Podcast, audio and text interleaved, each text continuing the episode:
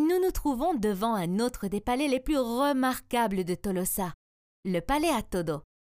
De style Renaissance, il date du XVIIe siècle et fut construit par Fermín de Atodo, capitaine des régiments de Tolosa et ambassadeur du roi Philippe II d'Espagne à Rome.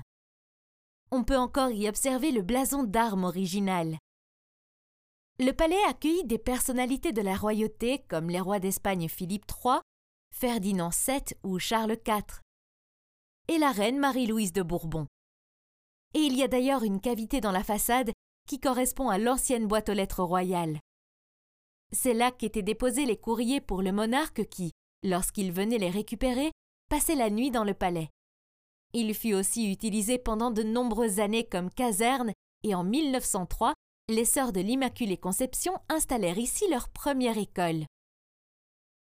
L'emplacement de ce palais n'est pas le fruit du hasard non plus, car cette rue est l'ancien chemin entre la France et la Navarre. D'ailleurs, on pense que la Calle Mayor fut la première rue de Tolosa.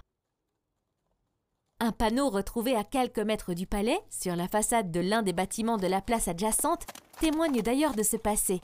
On peut y lire Les diligences pour la Navarre par la rue Mayor. La place rend hommage au compositeur de Navarre Felipe Gorriti, qui vécut dans cette ville et est l'auteur de nombreuses œuvres réputées. C'est de cette place même que démarre à 8 heures du matin la fameuse Diana du carnaval. Une chanson interprétée par la fanfare qui parcourt toutes les rues de la vieille ville pour, semble-t-il, réveiller les habitants et annoncer le début de la journée centrale des fêtes. Le fait est qu'à cette heure-là, on voit se presser derrière la fanfare une foule délurée en pyjama, chemise de nuit ou peignoir. Tout un événement pour la population locale. Tout près, vous trouverez la Plaza Nueva, le point suivant de notre parcours.